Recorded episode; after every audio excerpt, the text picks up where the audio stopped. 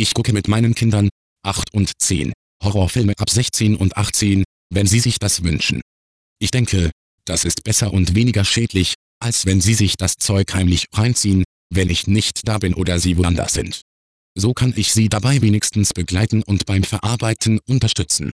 Das schlechte Gewissen bleibt trotzdem, da mir diese FSK-Freigabe als moralisches Manual im Bewusstsein sitzt.